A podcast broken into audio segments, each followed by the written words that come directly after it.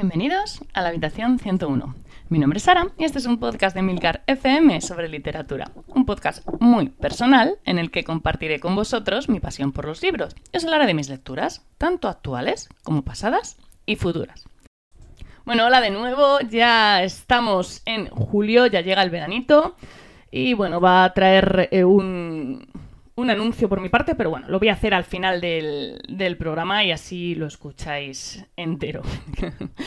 bueno, hoy vamos a volver al redil, vamos a hablar de ciencia ficción, que llevaba la verdad es que bastante tiempo sin, sin, comentar nada de este género, que suele ser uno de los más eh, escuchados en Habitación 101 y lo tenía un poquito abandonado.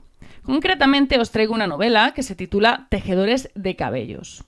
Eh, he leído que la denominan space opera, eh, también hay quien dice que es una distopía. Bueno, yo la verdad es que no creo que sea una mm, novela que se pueda clasificar de una manera tan rotunda. Y bueno, ya sabéis que yo odio un poco etiquetar lo que leo porque, mm, no sé, se me hace como un poco incluso ofensivo para el libro, ¿no? Porque lo metes en un saco muy concreto y parece que todo lo demás que tiene, que enriquece esa lectura, mm, desaparece o es menor, ¿no? Pero bueno, yo lo que sí que os puedo decir de este, de este libro es que es una historia que merece mucho, mucho la pena leer. Aunque la idea de, estos tejedores de cabellos eh, empezó a fraguarse en 1985, cuando se publicó lo que hoy eh, leemos como el primer capítulo del, libro, que en su momento era un relato corto que salió en una revista alemana.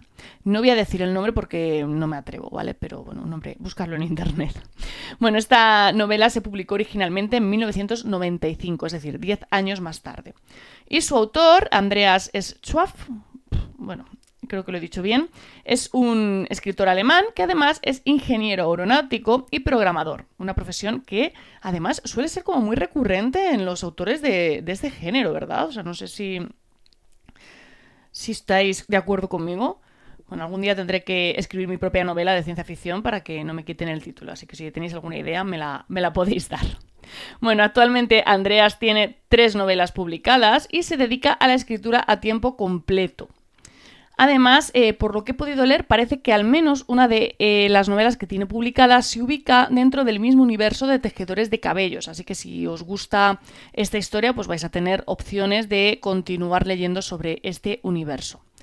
Yo este libro la verdad es que eh, lo tenía fichado desde hace mucho tiempo porque había leído varias críticas y todas ellas muy positivas, pero no sé, es que como que me tiraba para atrás porque todo eso de los tejedores de cabellos me sonaba como, como absurdo, ¿no? Esa es un poco la, definición más, más rápida.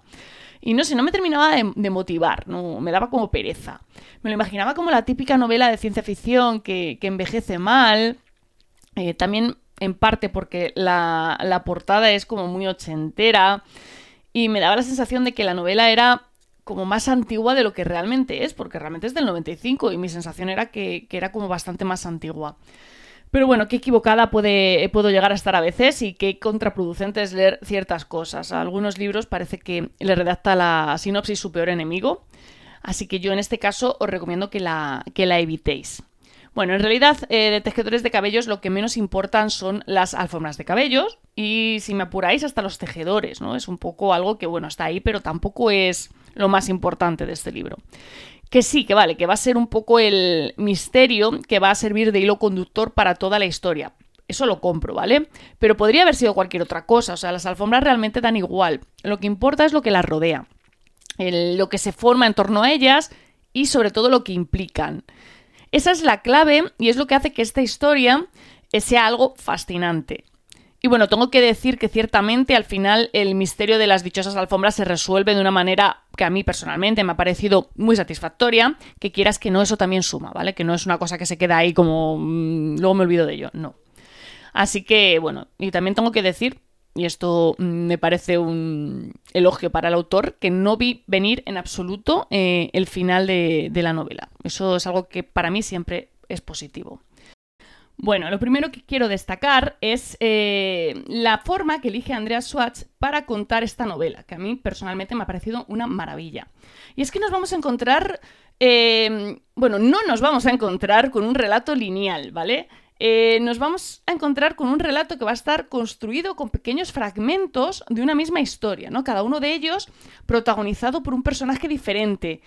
Y no necesariamente eh, siguiendo una línea temporal, ¿vale? Eh, aunque es cierto que la mayoría de las historias sí que la van a seguir, van a ir en orden. También vamos a encontrarnos pues, con algunas historias que retroceden, que nos llevan al pasado, ¿vale? Entonces, en apariencia, lo que vamos a tener va a ser un libro de relatos cortos, pero no independientes, porque cada relato nos va a ir facilitando información sobre lo mismo. A mí, eh, la sensación que me daba, ¿vale? La lectura era como si fuésemos siguiendo a un personaje y llega un punto en, que, en el que ese personaje ya no nos va a aportar nada nuevo, le pasa el testigo a otro y es ese otro que nos sigue contando la misma historia, ¿vale? Es un formato bastante novedoso a mi juicio que me ha parecido muy fresco, muy original y, me ha gustado un montón. Es como muy, muy adictivo, porque además como son personajes, historias cortitas, se te va haciendo como muy rápida la lectura y se te pasa enseguida. Lo digo como si fuese algo malo, pero no, bueno, que me entendéis cuando, cuando digo esto, que ha sonado como, uy, es como quitarse una tirita.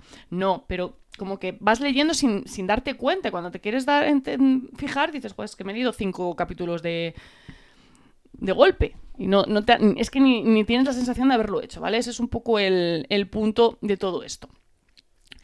Bueno, y me ha sabido, eh, me ha parecido también eh, muy, muy, muy novedoso, sobre todo porque eh, creo que Andrea Swatch lo hace muy bien, ¿no? sabe buscar el, el, equilibrio perfecto entre historias y da al lector lo que sabe que va a buscar, ¿no? Esos pequeños cameos de, de unos en las historias de los otros que hacen un poco también de hilo conductor y bueno, te provocan una sonrisa porque hay personajes que en algún punto te, caen bien, ¿no? Te, agradan y luego ves que vuelven a aparecer más adelante, ¿no? Y, te, gusta, te gusta verlos ahí. La verdad es que me ha parecido una maravilla. Es verdad, eh, tampoco os voy a engañar, ¿vale? Hay relatos que son más atractivos que otros. Y hay personajes, por supuesto, que son mucho más carismáticos. Pero bueno, como la vida misma. Pero eh, el hecho de que sepas que en cada relato hay algo más de la historia principal, basta para que no se pierda el interés en ningún momento de la lectura, porque quieres enterarte de esa historia principal, quieres saber qué está pasando, ¿no? Entonces, bueno, aunque a lo mejor el, el personaje que te toque en ese momento sea un poco más aburridillo, ¿no? Pues te lo lees con, con interés porque sabes que vas a sacar más información, ¿no? Es como un, programa de, como un cluedo, ¿no? Que vas preguntando a los distintos personajes y bueno, pues eh, siempre hay algo, ¿no? Siempre se aporta algo. Lo segundo que más, más, me ha atrapado ha sido el universo que el autor crea para esta historia. A mí el escenario en el que se desarrolla la mayoría de los relatos eh, de ese planeta olvidado por el resto del imperio, a mí me ha recordado mucho a Tatooine. ¿Por qué? Bueno, pues porque en mi cabeza la verdad es que era todo muy Star Wars porque me ha pillado eh, la lectura viendo Obi-Wan Kenobi y claro, eh, es que era inevitable encontrar similitudes y yo soy muy de hacer esto, de si me estoy viendo una serie de algo, pues me lo llevo al, al, libro que estoy leyendo. También podría ser un poco Dune, ¿eh? es un poquito, o Dune, o como lo queréis decir, es un poquito también ese, ese rollo, ¿no? Y bueno, la verdad es que a mí me gusta mucho ese, ese estilo y con una referencia así, pues obviamente era difícil que no me gustara lo que estaba leyendo. La historia comienza con un relato, como os decía antes, un relato que originalmente se publicó en 1985, que tiene como protagonista a un tejedor de alfombras de cabellos. Es una profesión, eh, cuando digo cabellos son cabellos, cabellos, cabellos humanos, ¿vale? Es una profesión que pasa de padres a hijos y que consiste en lo que, lo que os digo, o sea, es, tejer una alfombra, una alfombra, una única alfombra durante toda su vida, con un diseño muy complejo, extremadamente complejo, por eso solamente pueden tejer una. Y los tejen con los cabellos de las familiares femeninas, es decir, los hombres tejen estas alfombras con los cabellos de las mujeres, sus, hijas, sus, eh, sus esposas, sus hermanas, bueno, pues las mujeres que hay en esa casa, ¿vale? Eh, a mí, personalmente, yo me imaginaba esto me da un poquito de grima, ¿no? O sea, era como. Mm, qué, poco. Qué poco agradable, ¿no? Pero bueno, eh, es lo que hay, ¿vale? Bueno, la finalidad de todo esto eh, tiene un carácter más bien sagrado, ¿vale? Es cubrir el suelo del palacio del dios emperador del universo. Ahí en nada, ¿no? Ese, ese pedazo de título, ¿no?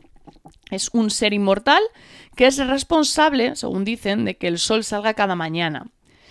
Y bueno, esto así contado a priori pues parece más fantasía que otra cosa, porque de hecho yo me empecé a leer el relato y dije, esto es un relato de fantasía, ¿no?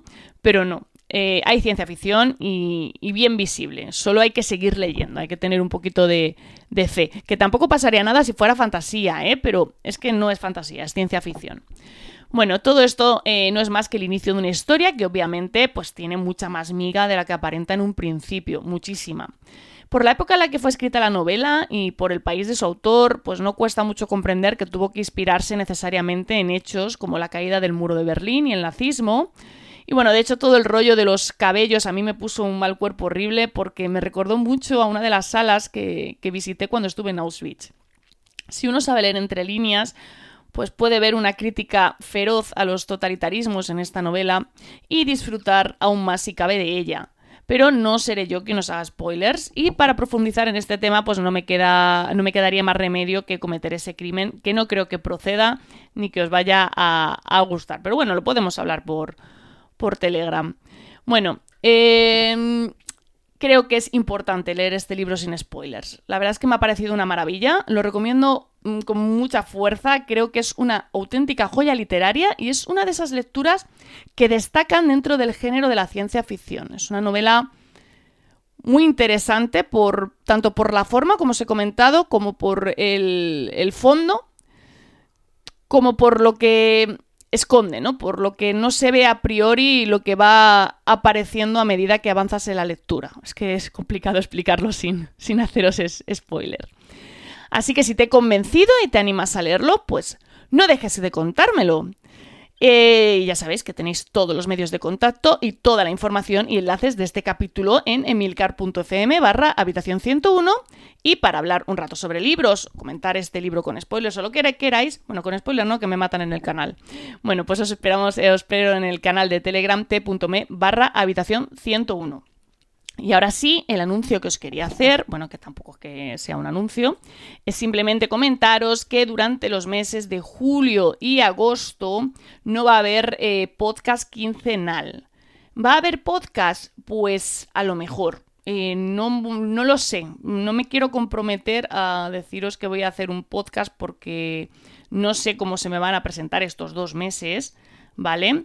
Entonces, eh, sí que me gustaría y tengo en mente grabar algo, pero no sé si va a ser posible eh, publicarlo dentro de estos dos meses. Es mi intención a priori, pero no lo puedo asegurar.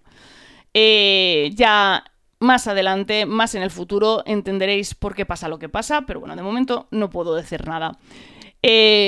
así que nada, leed mucho y recordad, nos encontraremos en el lugar donde no hay oscuridad.